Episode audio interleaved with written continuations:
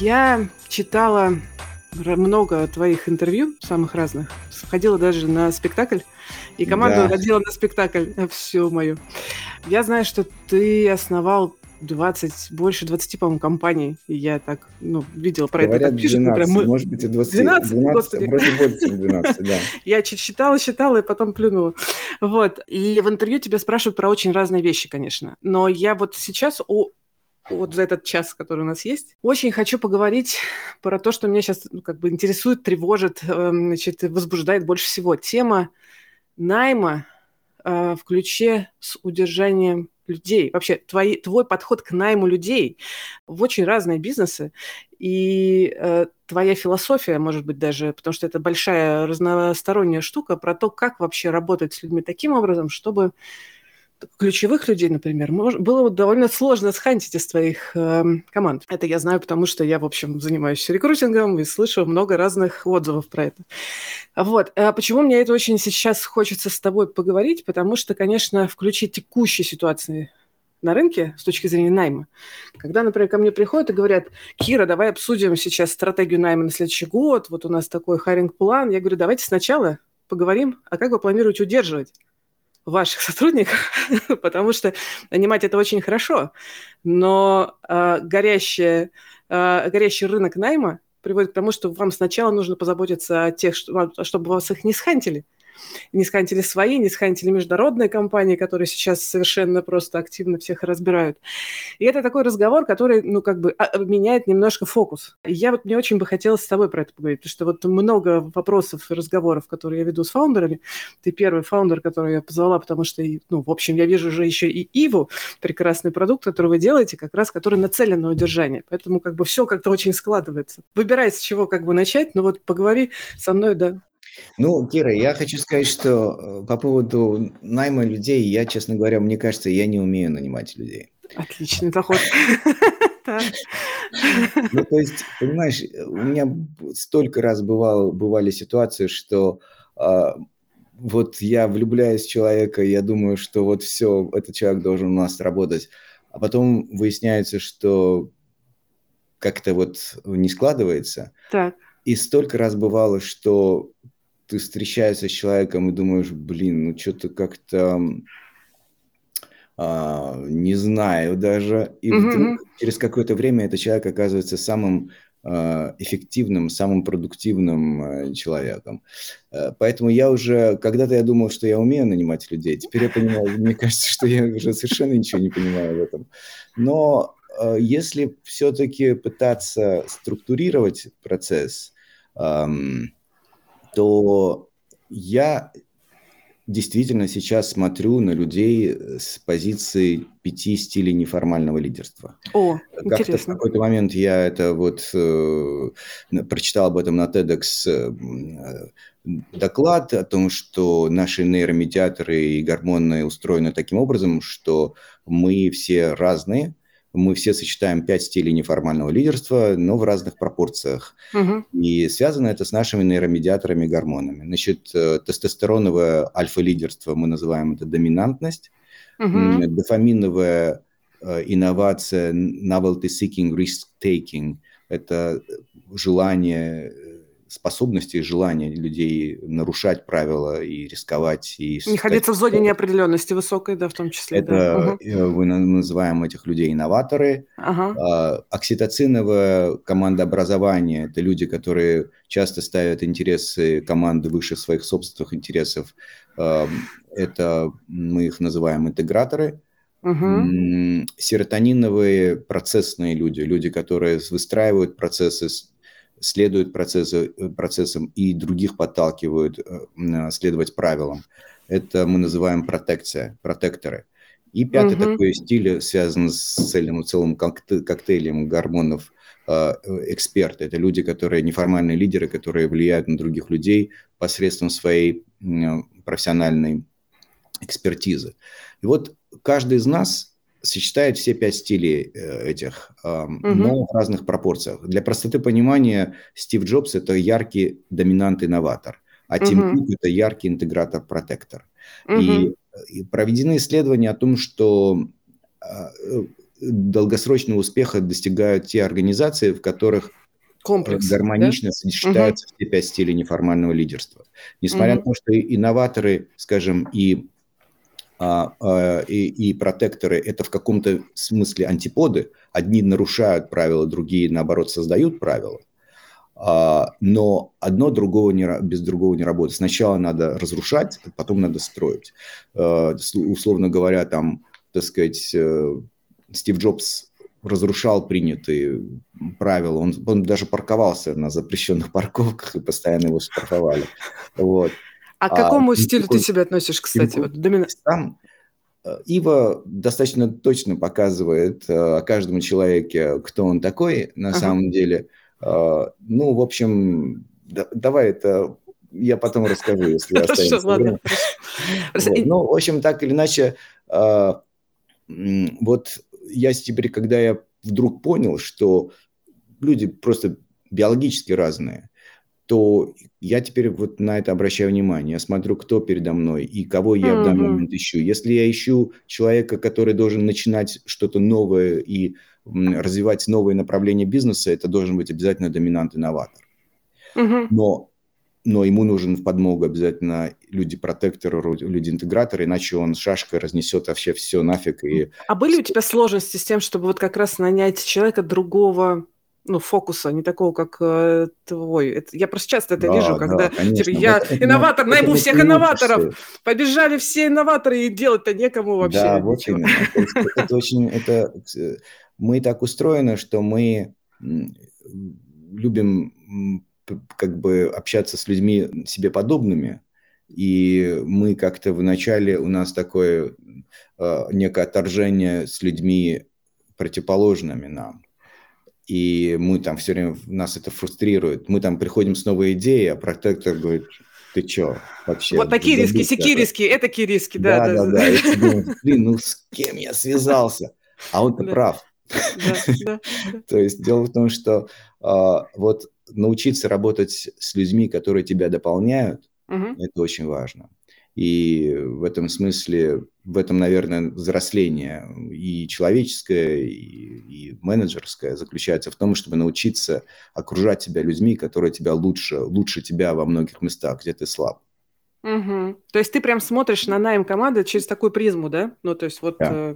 Угу, да. Угу. Я, как только я начал смотреть на, именно под этим углом, я начал совершать меньше ошибок. Угу. Мы был угу. момент, когда мы на э, развитие продукта, скажем, поставили протектора. Ага. Человек мощный менеджер, доминант. А, но он доминант-протектор. Не доминант-инноватор, а доминант-протектор. А доминанты-протекторы – это люди, которые очень харизматичны, очень настойчивы, но они в основном как бы следуют... Консервативны больше. Консервативны угу. в своих угу. решениях. И если ты заставляешь его что-то новое делать, то он найдет тысячу причин, чтобы этого не делать. И аргументирует это. А тебе-то надо ошибиться. Тебе надо, да, да, да. Сто раз прав, ошибиться. Он да. прав, ты ошибешься, ты разобьешь себе коленки, ты разобьешь себе бошку. Он прав, но в одном случае из десяти разбив бошку вначале там и коленкой, ты все равно найдешь то, чего не нашли другие люди. Угу. И ради этого нужно делать. То есть угу. право на ошибку, право на, на, на эксперимент. И вот это очень сложно. Такой, если такой человек стоит во главе развития нового направления бизнеса, в общем, считаю, что оно существенно медленнее будет двигаться, чем если угу. бы там стоял эм, инноватор. На первом угу. этапе а вот потом их надо поменять. То есть uh-huh. через какое-то время, когда уже продукт market fit найден, и когда все, все коленки разбиты, но, но, но в, в кровь, так сказать, но тем не менее нашли таки свою, так сказать, жилу там, начали копать уже, то здесь уже нужны процессы. Здесь нужно, чтобы уже были ребята, которые сказать, так, все, теперь, теперь ты поработай, поищи, поищи новые, так сказать, золотые жилы в другом месте, а мы так аккуратненько сейчас выстроим все. Будем некоторые... скучные процессы выстраивать, будем наконец. Там да? все будем совершенствовать, процессы и так далее. Слушай, ну так как мы сейчас затронули тему ну, потенциально там неудачного найма, хочется задать вопрос, который обычно в конце задаю, но он сейчас прям просится. А за что ты увольняешь? Ты знаешь, Я редко увольняю, если честно. Mm-hmm. Я, я вообще-то стараюсь... Это моя, наверное, ошибка. И как бы это... Я вот знаю людей, которые прямо очень Готовы. это делают. И э, я смотрю на них, я, я, наверное, пытаюсь у них чему-то научиться, но как бы я редко это делаю. Я прихожу к человеку и говорю, вот у нас ограниченное количество консервов, у нас ограниченное количество... Вот мы плывем на лодке, если теперь аналогию, так сказать, путешествия да, и экспедиции. У нас есть лодка, у нас есть океан. Мы думаем, что вот нам мы плывем куда-то на запад, и там должна быть Индия. Так сказать, э, и мы еще не видим, а, мы не видим горизонт, э, так сказать, Земли но ограничено консервов. И вот мы понимаем, что сейчас нужно вот так грести. А этот человек, допустим, ну, не, не, не готов грести, он готов там только, например, стоять на, на это самое uh-huh. капитанском мостике, там смотреть вперед э, или там рулить. Мы говорим, uh-huh. ну хорошо, да, но как бы ну, вот сейчас нам вообще-то грести надо. Вот, спускайся с капитанского мостика, грести надо. Да-да-да. Вот. И человек говорит, нет, типа, я... я мне тут нравится, да, капитанский мне, мостик, мне это то, что мне подходит. И он тоже прав. То есть, ну, он, он как бы, ему это уже неинтересно грести и так далее.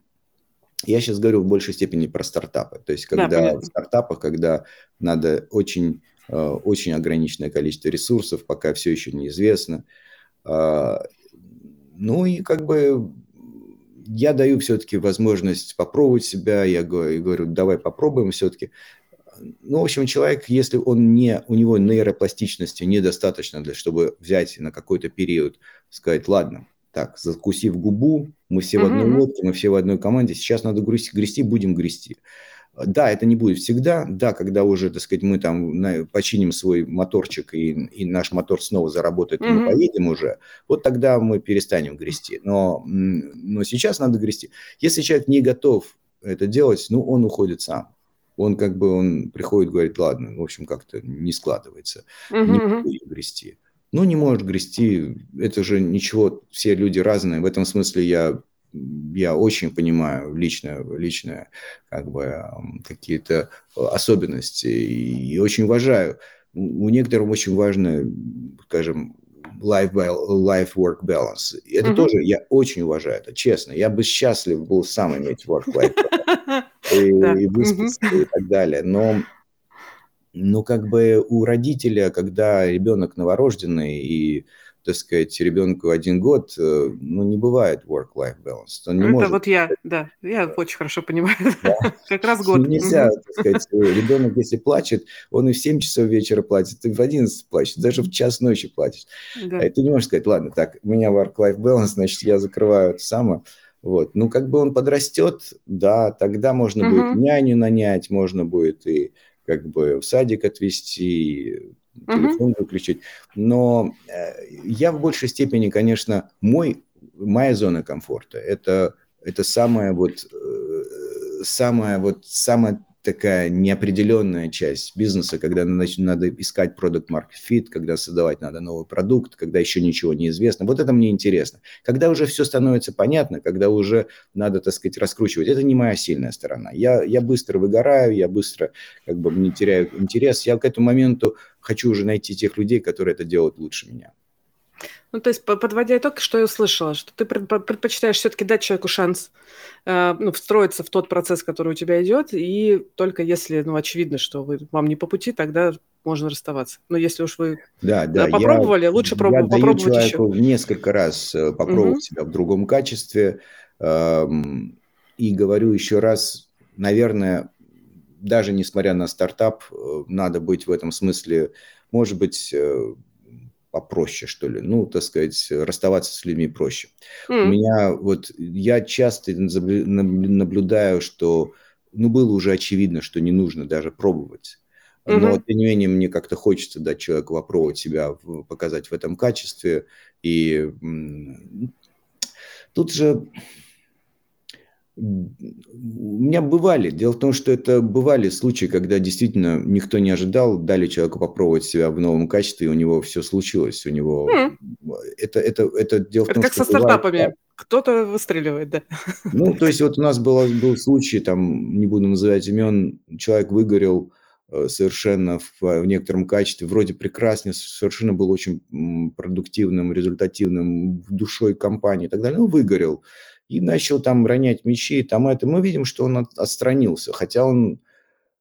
И мы так сидели думали, ну мы не можем попросить человека уйти. Но он, он да, давно работает с командой, он вообще душа компании. Ну, ну ему сейчас неинтересно. Ну, что можем делать? Ну, и один из моих коллег, партнеров сказал, а давай ему предложим вот эту вещь. Мы так, мы думали, а он справится? Это какое-то ну, новое направление, да, что-то вроде этого, или да, новый функционал, это было да? новое угу. направление, и, угу. и, и он вот в этом смысле, теперь-то я уже понимаю, теперь-то я уже понимаю, этот человек был в большей степени, он был инноватором, э, интегратором в большей mm. степени. То есть он в меньшей степени доминант, но он, тем не менее, инновационная часть у него высокая, интеграционная часть высокая, и, эм, и когда мы ему дали некоторую, некоторое направление, связанное с людьми, совершенно новое, он прямо воспрял. И он mm. еще на несколько лет очень прекрасно все делал, вот, и в этом смысле, ну, вот бывает такое. Но надо сейчас, теперь я уже начинаю лучше понимать, кто есть кто, когда я вдруг понял, что все вот здесь по-другому устроены по-разному. Да-да-да, не все такие, как я. Да, это искажение наше психическое. Слушай, а вот эм, э, мой вопрос, который я вот тоже часто задаю, кстати, фаундерам, прежде чем начать работать. А, интересно, как ты на него ответишь? Как ты считаешь, почему люди работают у тебя в компании? Мне кажется, что мы занимаемся интересным делом. То есть угу, угу. мы не можем конкурировать в стартапах. Стартап, никакой стартап не может конкурировать э, по уровню благополучия и э, work-life balance и зарплате с, с, со Сбербанком, с ВТБ, с Фангом, да. угу. с Microsoft или еще с кем-то но люди же работают и угу. стремятся. И возникает вопрос, действительно, как же их удерживать и как же их привлекать? Ну, очень понятно и просто. Когда ты работаешь в компании размером 200 тысяч сотрудников, а, да, ты будешь вовремя ходить домой, ты будешь в выходные, так сказать, отдыхать, а, ты будешь и получать больше, и бонусов у тебя, возможно, будет больше. Но через пять лет ты вот что себе, вот ты оглянешься назад, и ты, угу. ты что скажешь себе, своим детям, ты что сделал? Ну, угу. Я там сделал очень важный сервис, там вот, вот наша организация, у нас там, значит, у нас есть такое, так сказать, управление такое-то, в нем есть департамент такой-то, в нем подразделение такое-то, в ней есть группа такая-то, и вот мы в этой группе делали такую штуку, которая вот делала вот это... И хорошо, если вышло в продакшн. Да. Еще может вот. не выйти. Ну, в общем, а так, в общем-то, да. спустя какое-то время эм, вряд ли ты можешь себя назвать, э, сможешь себя назвать создателем, э, создателем mm-hmm. чего-то э, нового, большого. Небольшое улучшение, да, ты сделаешь. Конечный импакт на uh-huh. человечество. Может быть, даже оно абсолютном выражении будет больше, потому что количество пользователей у тебя там сразу там, десятки миллионов людей. Но и это тоже вознаграждает. Я не говорю, что одно плохо, другое хорошо. Ни в коем случае. Там тоже все интересно, там по-своему интересно. Но здесь ты высаживаешься на остров, в общем-то, в целом необитаемый, и твоя задача построить, протоптать тропинки, построить первые здания, так сказать, и так далее, но ты открыл новую землю. Ты угу. делал что-то, что впоследствии вполне может быть, что, начнет, что может, начнут пользоваться тоже десятки, сотни тысяч, а может миллионы людей. Угу. Там, если говорить про FineReader, Lingua, этим пользуются 50 миллионов людей э, в 200 странах мира. Если говорить про допустим, а, Айка, мы когда-то решили сделать лучшую в мире систему управления ресторанным бизнесом. Ну так, пошутили угу. с партнером. И, а сейчас-то 60 тысяч ресторанов, и количество чеков, которые распечатывает система, там превышает уже какие-то сотни-сотни большие, э, наверное, не ошибусь, если миллиарды чеков в год. И угу и 60% всех ресторанов, там ряда регионов, э, там Мощно. заходит. Звучит. И ты думаешь, что, ну, интересно, или угу. там мы сделали штуку Плазиус, которую потом продали Сбербанку, она сейчас называется Сберфуд. Угу. Вот. И да, там сотни миллионов, э, десятки миллионов человек этим пользуются. В общем-то, угу. люди, которые небольшой группы десантной создают 10, 20, 30 человек, создают что-то, что остается после тебя это, это другой вид вознаграждения. И многие люди готовы получать немножко меньше и спать немножко меньше, но быть причастными к чему-то большому. А скажи, пожалуйста, а, а как ты считаешь, вот насколько фаундер, роль фаундера важна именно вот в найме? Насколько фаундер должен заниматься наймом? Можно ли делегировать найм? Как ты считаешь? Я иногда звоню людям, пишу WhatsApp, э, когда нам ну, вот достаточно регулярно. Достаточно регулярно бывает так, что я нахожу резюме человека, который мне очень нравится, и я прямо пишу, а я в Америке, вот сейчас у нас расцвело, сейчас у нас 7.30. То есть ты сам ищешь резюме, я правильно услышала, или да? как? Ты сам ищешь резюме, прости, я перебью, ты прям ищешь ну, резюме? Я вот, вот совсем сам резюме, наверное, не ищу. У меня моя супруга Алена, она, она вообще мой личный, так сказать, и CFO, и HRD, и, и COO, и вообще все. Без Алены, конечно, я бы ничего не сделал. Но, Круто. А, в общем-то, когда я говорю, Ален, у нас такая ситуация, вот мне кажется, что нам нужен такого типа человек. Угу. И, в общем, Алена делает свою магию, значит, она мне дает там пять резюме, Ага. И она сама смотрит сотни, но при этом она... Я могу себе представить, да. Говорит, вот мне кажется, вот этот интересный человек, поэтому этот интересно, поэтому этот, поэтому. Я так, о, где ты такого нашла? Вот, я так, ага. а вот его телефон. Я ему пишу WhatsApp прямо, значит. А Сам пишешь, это, круто. Да, угу. это, значит, у нас разница во времени 11 часов с Москвой, человек получает там, допустим, в 11 вечера. Вот. А! Мне, мне, такой, мне пишет, мы так нашли а, недавно, ну, не, не, не так уж давно, нашли а, совершенно фантастического человека, вот, э, Виту, Викторию, которая стала CFO нашей компании, и она пишет, она так потом мне уже рассказывает, ага. вот до чего, э, до чего эти хантеры э, совсем оборзели. А Значит, пишут WhatsApp и притворяются Давидом Яном. Отлично, отлично. Вот. Ну, она говорит, я вообще не собиралась отвечать. А ага. А потом подумал, ну, хрен его знает, а может, действительно Давид Ян. И отвечает, значит, и мы, и мы начинаем в тот же вечер разговаривать. И до часа мы разговаривали по Москве ночью. Обалдеть. В общем, и она угу. оказывается одним из самых, самых лучших CFO в моей истории во всех моих компаниях. Круто. Тут все остальные CFO обиделись, я так чувствую. Ну, окей. Все остальные CFO тоже тот самый а, э, нас вот надо сказать, с кем нам как-то вот везет, мне, может быть, это CFO. Э, кстати, удивительно, Виктория а, в Айка у нас э, Виктория значит, тоже Виктория, я теперь только осознал, она mm-hmm. тоже очень такой прямо много-много лет она сделала, прямо выстроила систему в Айка, mm-hmm.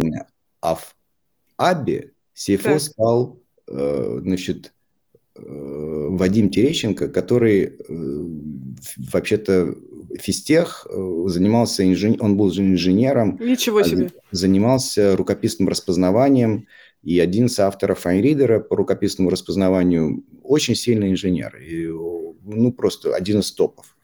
И, в общем, в тот момент, когда мы сменили третьего или четвертого CFO э, в компании в начале нулевых, мы уже, у нас руки вот так вот, э, и мы думаем, что ж делать? Вот мы приводим нового человека, ну, не уживается. Ну, а там, главное, серьезные ребята были. Вот. И, в общем, короче говоря, и тогда Костя Анисимович CTO говорит, слушай, а давай насчет этого, насчет Вадима попросим. А он же не, а он же вообще ничего про финансы не знает. Ну, слушай, физтех, ну, разберется. Разберется, прекрасно. Вот. И, и мы его назначаем. И как все пошло. Он все выстроил, все процессы. Угу. А он еще и хендзон, а он еще и такой доминант, а он еще, а он, он ну, просто олимпиадник, он как бы, он с, у него с головой все в порядке. Вот. И технические навыки, ну и организационные навыки. И, и он выстроил процессы. Он, он стал и CFO, и COO. И, в общем, а, один из людей, который просто создал э, платформу, когда компания Аби могла масштабировать свой бизнес в разы и в десятки раз. Вот. Так что вот такие бывают неожиданные истории. То есть я слышу, что, во-первых, Давид Ян сам может заниматься наймом ключевых людей, писать WhatsApp. Окей, значит, можно прям посыл, посыл сказать, что если вам в WhatsApp пишут и представят с Давидом Яном версию, это может быть действительно Давид. Вот. А во-вторых, что можно давать шансы людям очень нетривиальные. Ну, то есть не бояться вот этих вот историй с шансами. Круто. Слушай, а ну вот Ива занимается удержанием. Мне, конечно, хочется поговорить про удержание, но мне, знаешь, что бы хотелось поговорить? Как ты вообще откуда эта идея взялась? Э, используешь ли ты его для себя? Тестировал ли ты что-то на себе? Расскажи, вот как это все родилось и к чему пришло. Да, да, да. Это изначально идея была такая чисто научная. Мы думали, что, ну и вот каждый раз, когда ты создаешь новый проект, единственный вопрос, где взять руководителей, как построить команду. А если вот ты добился успеха в прошлом, то можно ли понять, почему там случился успех, можно ли его масштабировать, а, масштабировать эту всю историю. И следующий был э, такая гипотеза о том, что а вот вся эта информация, предсказа... которая предсказывает лидерство и эффективность, она, возможно, уже лежит в миллионах точек данных в цифровом следе сотрудников. Ведь мы же все общаемся в почте, в мессенджерах, э, в Zoom и так далее. Может быть, там в цифровом следе уже все лежит, надо только его расшифровать. Uh-huh. Аби много лет занимается такой областью искусственного интеллекта, которая называется Content Intelligence and Process Intelligence. Uh-huh. То есть применение алгоритмов для понимания, что люди пишут, о чем пишут э, и, и как устроены процессы. И мы uh-huh. решили применить это дело к человеческому капиталу в надежде что-то там увидеть. Первое, что нам удалось, это нам удалось предсказать увольнение. А, в момент, когда человек принимает решение или начинает думать об увольнении в каком-то вот какой-то перспективе, мы, наверное, это интуитивно мы все понимаем, что его цифровое поведение как-то меняется. Угу. Как меняется, никто не знает. То ли он быстрее отвечает на письма, то ли медленнее, то ли долю, длиннее пишет письма, то ли нет, то ли утром в понедельник у него структура писем отличается, то ли в воскресенье отличается. В общем, как-то меняется. Можно я тут быстро-быстро быстро-быстро да. отзовусь? Мы тут делали, ну, мы делаем исследования, спрашиваем людей разные штуки. Вот недавно был, было исследование э, аналитиков продуктовых, и мы спрашивали у руководителей аналитиков, как они понимают, по каким критериям, что, значит, человек, кажется, собрался увольняться. И один, топ, один из топ-ответов был про токсичность по отношению к коллегам и неготовность брать новые задачи. Вот это, наверное, тоже можно так или иначе. Да, да. Угу, это, угу.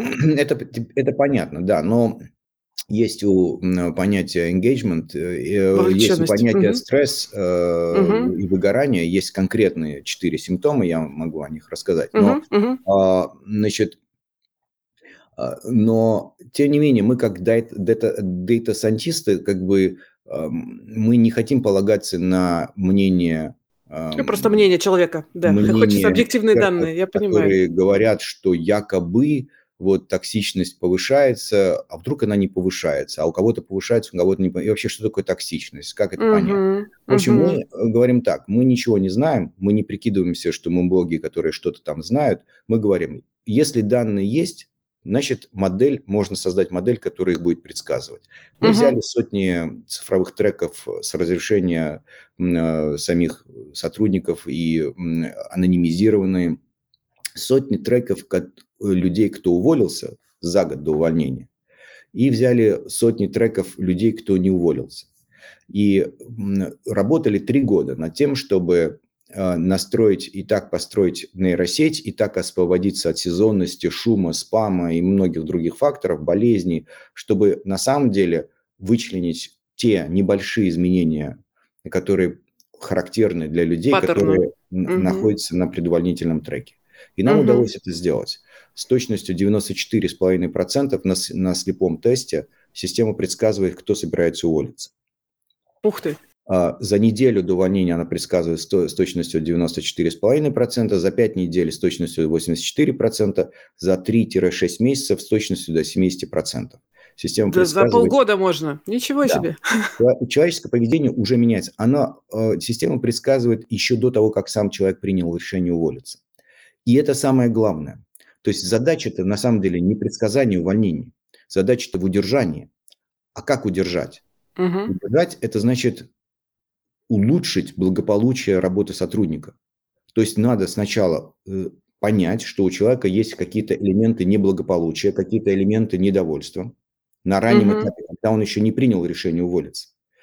И узнать, понять, с чем они связаны, и изменить. Вот это алгоритм удержания сотрудника. Когда человек за неделю до увольнения, хоть ты предсказывай, хоть ты не предсказывай, он уволится, ты уже ничего не можешь сделать. Поэтому на самом деле предсказание увольнения, оно нужно э, для того, чтобы понять самые первые за несколько месяцев симптомы, причины, чтобы успеть их исправить. Вообще э, стало понятно, что предварительный трек состоит из трех фаз.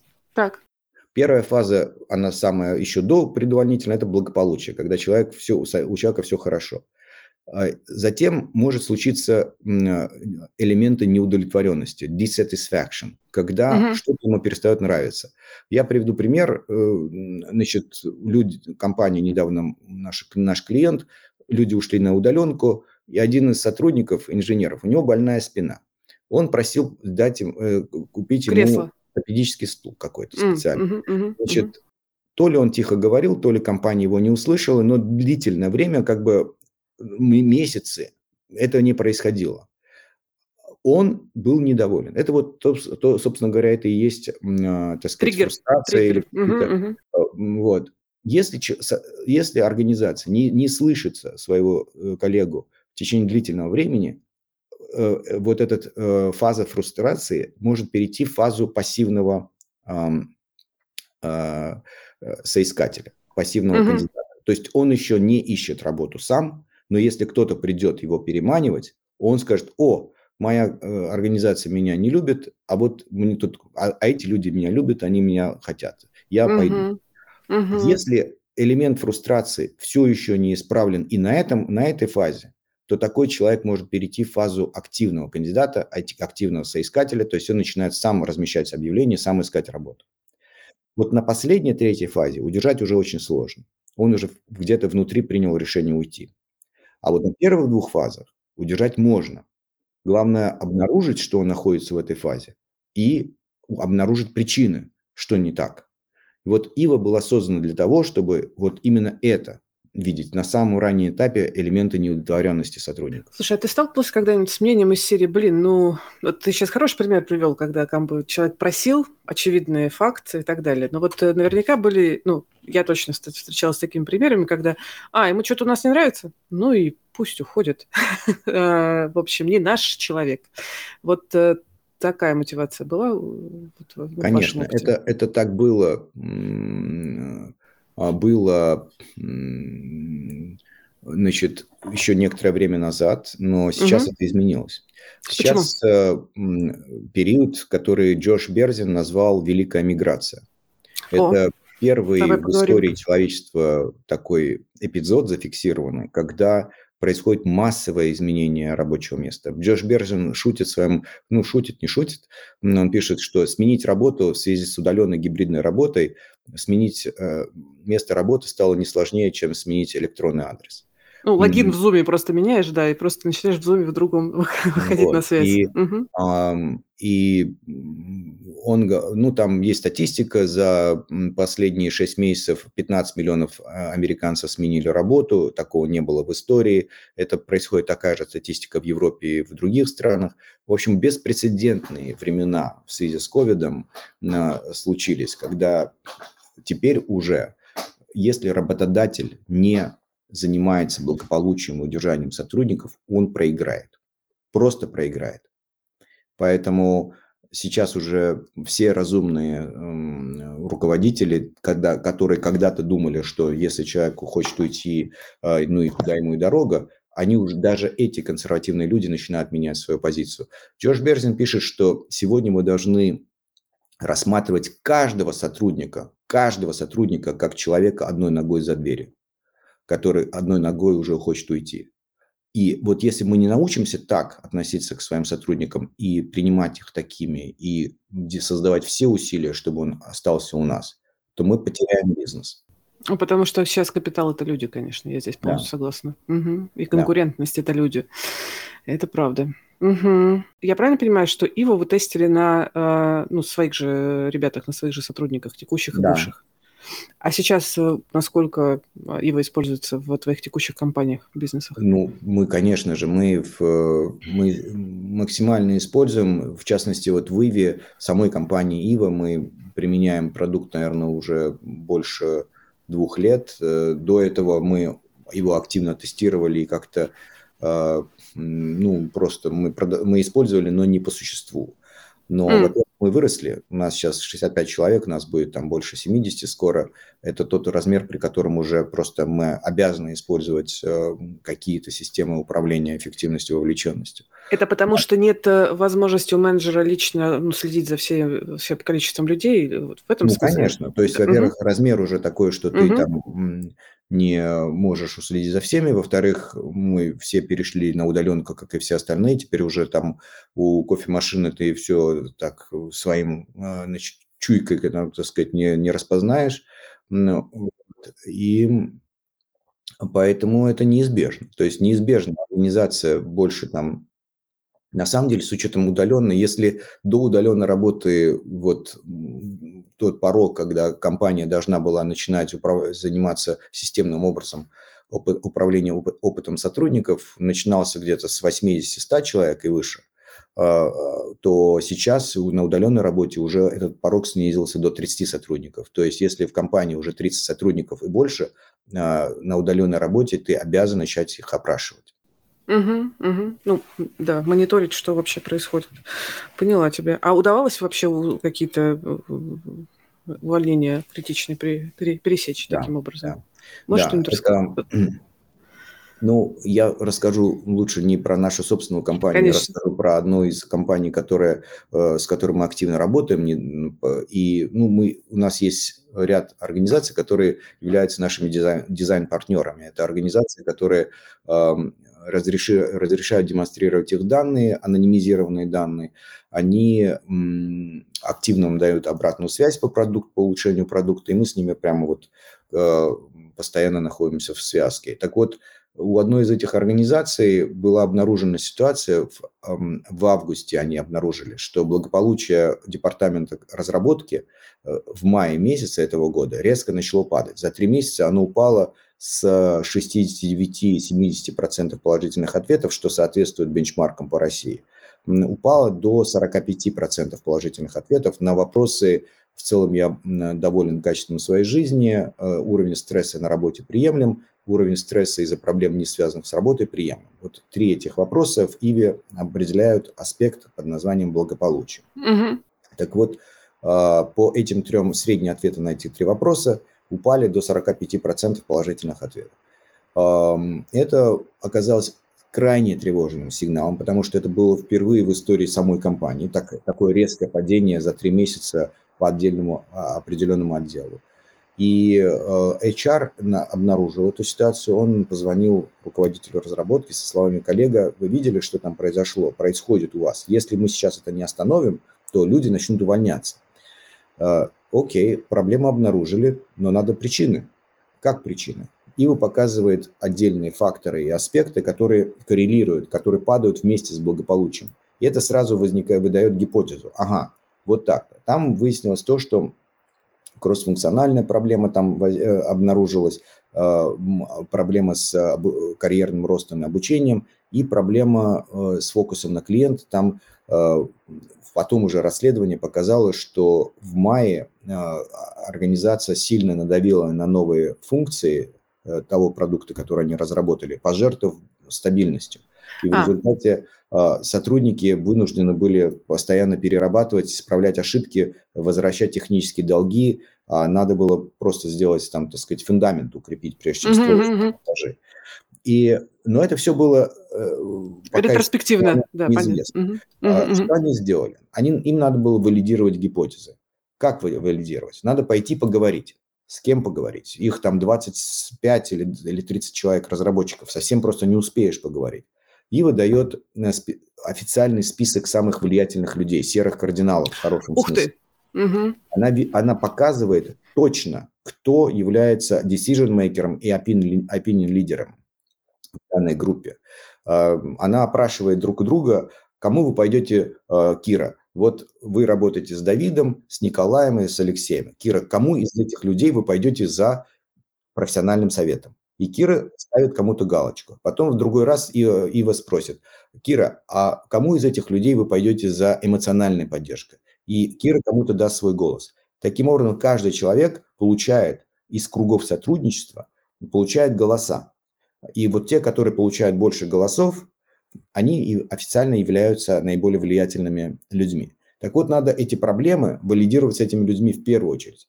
И, соответственно, что они сделали? Они пошли к этим людям, э, к серым кардиналам, они поговорили с ними, составили лонг-лист, 21 пункт, который надо было О, изменить. круто, круто. Да, так. 21 угу. пункт. Опять же, что дальше? 21 пункт ты сразу не сделаешь. Следующий шаг – это all hands meeting.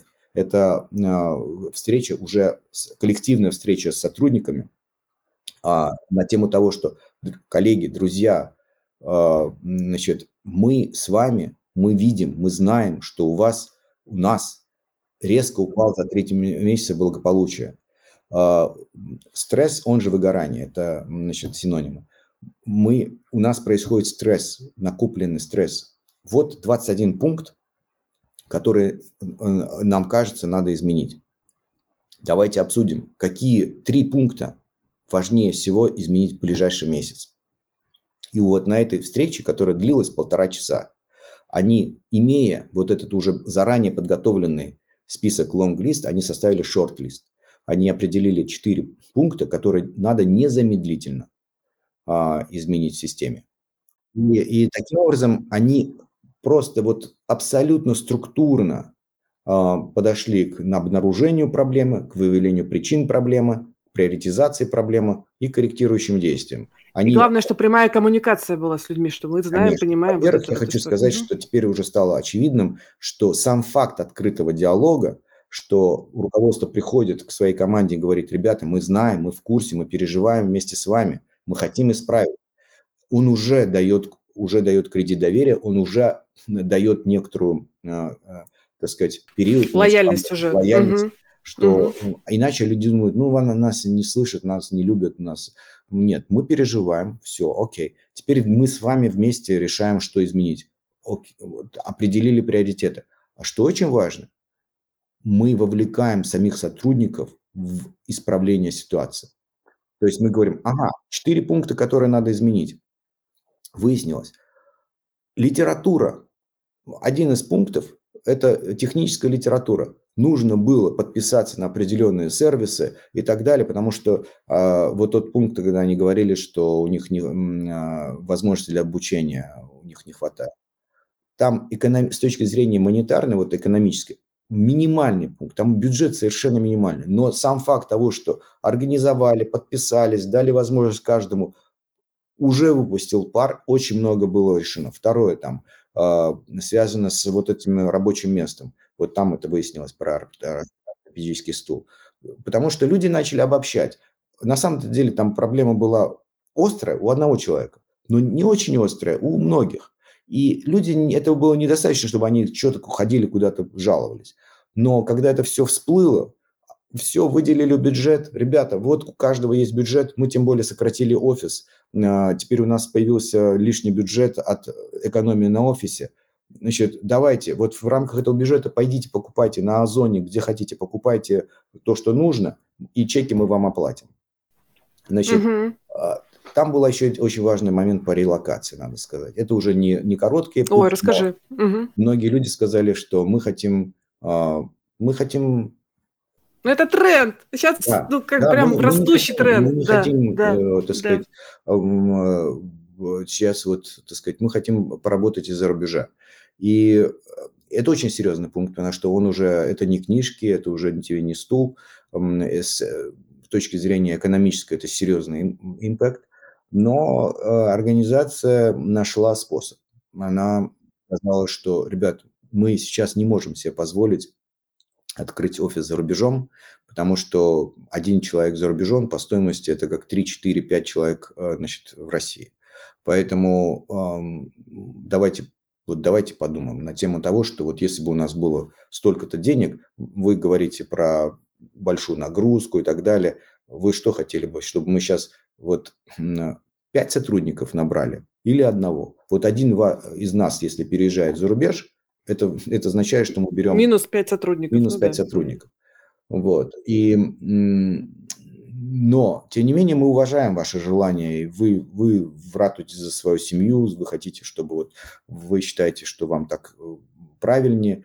А, мы это уважаем. Поэтому давайте сделаем следующим образом. Давайте сделаем тестовую релокацию. То есть вы, э, мы же не знаем еще в какую страну, в какой стране открывать этот офис. Это может быть Прибалтика, это может быть Венгрия, это может быть Чехия, это может быть Черногория, это может быть Армения, это может быть Португалия. Э, так сказать, в каждом есть свои преимущества. Э, давайте, кто из вас готов, у кого там семья позволяет без детей и так далее, поезжайте и поживите там по туристической визе через Airbnb. Мы вам оплатим, мы вам оплатим билет и страховку туда-обратно. Жить будете за свой счет там.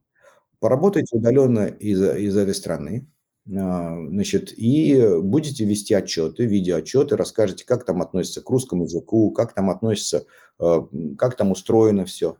Вот. И мы в 2022 году проведем эту разведку. А, так что для тех из вас, кто просто вот сейчас хочет немножко развеяться, ну, вообще все устали жить, вот, сидеть в четырех стенах. Ну, хочется немножко, как бы, вот. Э, мы в 2022 году проведем разведку в разных странах таким образом. А в 2023 году уже посмотрим, а, позволят ли экономические условия нам открыть этот офис. Если позволят, у нас уже зато будет хорошая гипотеза, где открывать этот офис и так далее. И вот сам факт того, что был предложен некий последовательный план, а, и даже для тот факт, что а что так можно было, вот взять и поехать э, по Airbnb, пожить в Армении, в Грузии или в Черногории, оттуда поработать, да, мы не против, пожалуйста, поезжайте, поработайте. Кайф. И все. Угу. И как бы, ну и, в общем-то, во многом, во многом вот этот накал, он спустился, потому что действительно переманивают не только российские организации, переманивают и Все народ. уже давно, да, да, это правда. Круто. У нас есть еще чуть-чуть времени. Мне очень бы хотелось, чтобы ты рассказал про выгорание. Мы с тобой чуть-чуть до эфира про это говорили. Да, у выгорания это, прям... Это occupational syndrome, это официальный термин, а, и он первичные симптомы выгорания, вот с точки зрения э, психометрики э, и социологии, у него есть официальные симптомы. Это четыре симптома. А, это истощение, это цинизм, это трудности с контролем эмоций, и э, трудности с когнитивными функциями. Вот. Mm. Значит, а, по истощению это характерный вопрос, например, по утрам мне тяжело вставать на работу. Оцените от, ну, от 0 до 10. А, ну, точнее, там, по утрам мне, я легко и бодро встаю на работу от 0 до 10. А, цинизм. Это примерно то, что мне плевать на всех и на все. Но там вопрос формулируется обычно в позитивной форме от 0 до 10. Но, по сути, мы пытаемся найти сигнал, что мне плевать на всех и на все, вот цинизм. Значит, трудности с контролем эмоций – это примерно такого типа. Я не узнаю себя, как я реагирую на проблему. Мне трудно контролировать эмоции, я часто, так сказать, взрываюсь, у меня раньше такого не было. Вот такого угу. типа. Проблема с когнитивными функциями – это примерно такого типа. Мне сложно оставаться собранным, я, я часто совершаю технические ошибки, раньше я этого не, не, за собой не наблюдал. Вот. вот эти четыре симптома официально, согласно там, наиболее распространенной модели выгорания, считаются симптомами эмоционального выгорания. Значит, э, людей, в частности, связанным, э, связанными с работой. А, э, в упрощенной модели выгорания и благополучия это два полюса одной шкалы, когда вот есть просто вот упрощенная модель. Есть более сложная да. модель, когда двумерная, но неважно. В общем, выгорание – это накопленный стресс в конечном итоге, то есть когда человек сначала что-то долго не устраивало, вот как я уже говорил, была какая-то dissatisfaction, которая в конечном итоге вышла уже в хронический стресс, и как хронический стресс она привела вот к этим симптомам. Результатом выгорания, конечно же, является снижение эффективности, снижение, э, вот, так сказать, э, э, снижение корпоративного, так сказать, духа, там, вовлеченности, в частности, вовлеченность, вовлеченность угу. это является, низкая вовлеченность, это является в некотором смысле следствием стресс, стресс, следствием выгорания.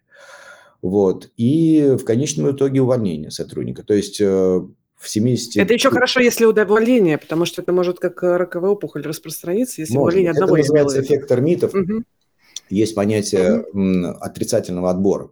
То есть э, если а, в группе появилось большое количество выгоревших э, и токсичных и невовлеченных людей, то а, сильные ребята, приходящие в такую группу, они там поработают пару месяцев, говорят, я не хочу в этом болоте жить и, и уходят.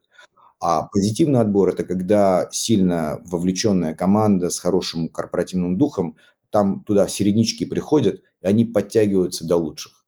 Вот, поэтому вот э, когда там говорят про термитов, э, весь как, когда термиты начинают есть дом, Вначале это не видно, с фасада вообще ничего не видно. То есть что-то происходит, но ты этого не знаешь. Вот. А если термиты пройдят э, несущие балки больше порога, то весь дом слопывается как карточный домик и уже восстановлению не подлежит. Вот корпоративной культурой, к сожалению, такая же история. То есть если ты не занимаешься тем, чтобы постоянно мониторить и поддерживать корпоративный дух, то может случиться ситуация, когда у тебя количество выгоревших людей отстраненных, токсичных, э, увеличится больше определенно, и тогда ты уже ничего не сделаешь. Там иногда... Карточный домик начинает там падать все, просто. Там да. уже угу. ничего не можешь сделать. Там приходит человек, они все равно или они тоже становятся таким же, или уходят. Вот. Да, хороший просто не приходит с хорошей э, да, вовлеченностью. Поэтому гораздо правильнее не допускать, конечно, эффекта термитов. Эффекта разбитых фонарей, это тоже есть такой история. А, значит, то есть надо, конечно, если что-то воспаление, то лучше лечить, пока иначе потом хирургическая операция потребуется. Пять минут последние. Я хочу немножко обратить э, внимание на вопросы ребят, которые нас э, слушают.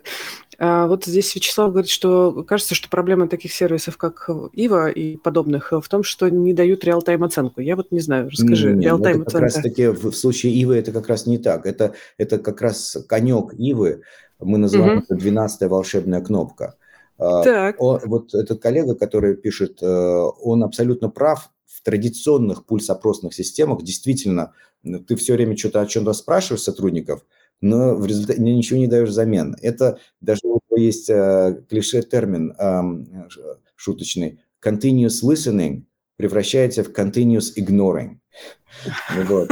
А, да, понятно. Значит, Иде как раз это не так. Иви после 11 вопросов, двухминутные еженедельные вопросы алгоритм задает. Каждый раз это разные вопросы. Алгоритм сам подбирает. Киру спросит об одном, Давида о другом каждую неделю. Вот, вот после этих 11 вопросов э, Ива дает 12 кнопку, в которой он говорит, а теперь посмотрите отчет о себе. Какую обратную связь коллеги вам дали о вас. Hmm. И вот именно это любопытство посмотреть, Круто, что, да. Другие. Мотивирует.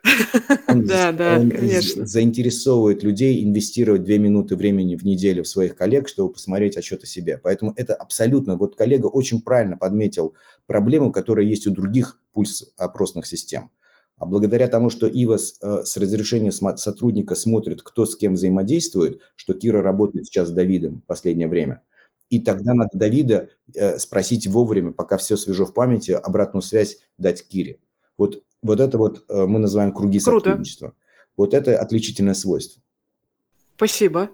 А скажи, пожалуйста, вот сколько времени, в принципе, вот должно пройти после внедрения, допустим, ИВы, чтобы начать вот видеть более полноценную такую картинку? То есть это же вряд ли там через ну, неделю ну, принципе, все увижу по команде. Нет, буквально через э, пару недель уже можно посмотреть на первые точки. Еще не будет динамики видно, но уже первую точку можно сравнить с бенчмарками по России. То есть уже через неделю-два, две, когда ты получишь э, первые несколько э, один-два опросных цикла произойдет, а, уже можно сравнивать с бенчмарками. Где ты выше, где ты ниже. А, а вот еще через 4, 5, 8 недель ты увидишь, э, ты увидишь динамику во времени всех этих показателей. Mm, и это уже гораздо больше информации. Супер. А Елена спрашивает э, твоего мнения, как, э, на твой взгляд, корректно снимать обратную связь по себе как руководителю от сотрудников? Ну, вот для этого нужен очень безопасный метод, когда сотрудники убеждены 100%, что это анонимно. Сейфити. Uh, да, угу. то есть это в этом смысле все эти Google Docs, SurveyMonkey, все это не работает, потому что э, ты не получишь истинные а, объективные оценки. Люди будут стараться делать, отвечать так, как, чтобы их не наказали. Поэтому, да, анонимность ответов это абсолютно принципиально, и ситуативность моментов. То есть ну, неправильно спрашивать традиционно, как это было раз в год 360, давайте раз в год сделаем 360. Это все, конечно, прекрасно, только это не очень работает. Люди, во-первых, они не помнят все. Они помнят последнюю неделю, они помнят, что было в начале года. Во-вторых, про одного человека они могут ответить, а про 10 человек это очень тяжело психологически заполнить длинный опросник э, про сразу про многих людей. Вот. А главное, что то есть результ... Э, правильно собирать микродозами, маленькими дозами в неделю, пока все свежо в памяти. Вот алгоритм видит, что Кира с Давидом работают. Вот сейчас надо спросить, завтра надо про другого. Вот так надо собирать обратную связь э, и про руководителя в том числе. Окей. А, такой неожиданный вопрос, но кажется, что хочется здесь э, что-то такое предложить, может быть, нашим слушателям. А, может быть, есть э, ну, какой-то способ э, демо получить Ивы или что-то такое. Да, можно опубликовать, на самом деле, такую ссылку. Я тогда пришлю специальную, мы в канал сможем куда-то скинуть? Да, конечно, конечно. Я да. тогда выдам ссылку в канал, и мы дадим на две недели попользоваться системой желающим и пройти опрос, кстати говоря, прямо про себя. О, да, класс. Э, он прямо вышлет опрос, то есть это можно будет э, опрос пройти непосредственно вот э, Пока мы еще, ты можешь задать еще пару вопросов, а я прямо сейчас эту ссылку найду. Да, на самом деле, вот э, в качестве последнего вопроса, потому что у нас как последние минуты идут, э, хочется, конечно, спросить, э, ну, потому что часто хотят ребята знать, наши слушатели, про то, что ты посоветуешь, например, руководителям, то есть что читать, что смотреть, на кого, ну, как бы твои сейчас советы. Вот чтобы, может быть, кстати, да, чтобы ты сейчас себе бы посоветовал бы, не знаю, изучать, читать, смотреть себе, не знаю, 30-летней давности. Вот тем стартаперам, которые сейчас только начинают быть стартаперами, вот, которые еще не обладают таким большим опытом. Не знаю, Что бы я посоветовал? Да, да. Сейчас я пос... подумаю. А, мне кажется, что вот я сейчас вышлю тебе в... Я уже нашел давай, давай. ссылку, значит, я тебе высылаю в закрытый чат, а ты можешь ее... Хорошо, да, давай. Супер. А, угу. Ну, я могу сказать, что совершенно точно я бы посоветовал налаживать связи и вокруг себя объединять команду э, для того, чтобы что-то добиться. То есть просто ключевым в моем опыте и во всем, что я прочитал за все эти годы, и все, что я вижу вокруг, я являюсь э, членом Band of Angels, в Кремниевой долине, и поэтому через меня проходит какое-то гигантское количество стартапов. А, вот этот факт кофаундеров, то, что, скажем, в Y-комбинаторе практически не рассматривают стартапы, где есть а, один кофаундер, один фаундер. Mm, hmm Нужно, чтобы было как минимум два же там или, или чуть больше людей, которые объединены в команду. Ты должен научиться работать э, с, в группе, в команде. в команде. И вот найти этих людей. Мне повезло в Аби, кофаундерами Аби являлись мои, являются мои э, сокурсники по физтеху. Э, в других местах я уже искал их не через, э, не через своих сокурсников, я уже находил их как-то по-другому, но это совершенно принципиально. Если ты не смог найти людей, у которых также горят глаза, как и у тебя, эм, то не факт, что твой стартап залетит. Не, не, не, не получится. Ну, то есть, нет, угу. получится, конечно, у многих, все-таки там это не то, что так черно-белое, но ну, да. Э, тебе будет гораздо тяжелее, Сложнее. и вероятность будет Сложнее. меньше. Это правда. Спасибо тебе огромное. Очень крутой разговор. Мне прямо уже пишут, что очень классно. Спасибо, Спасибо большое. Спасибо за время. Давай, Тогда на связи. на связи. Счастливо. Пока.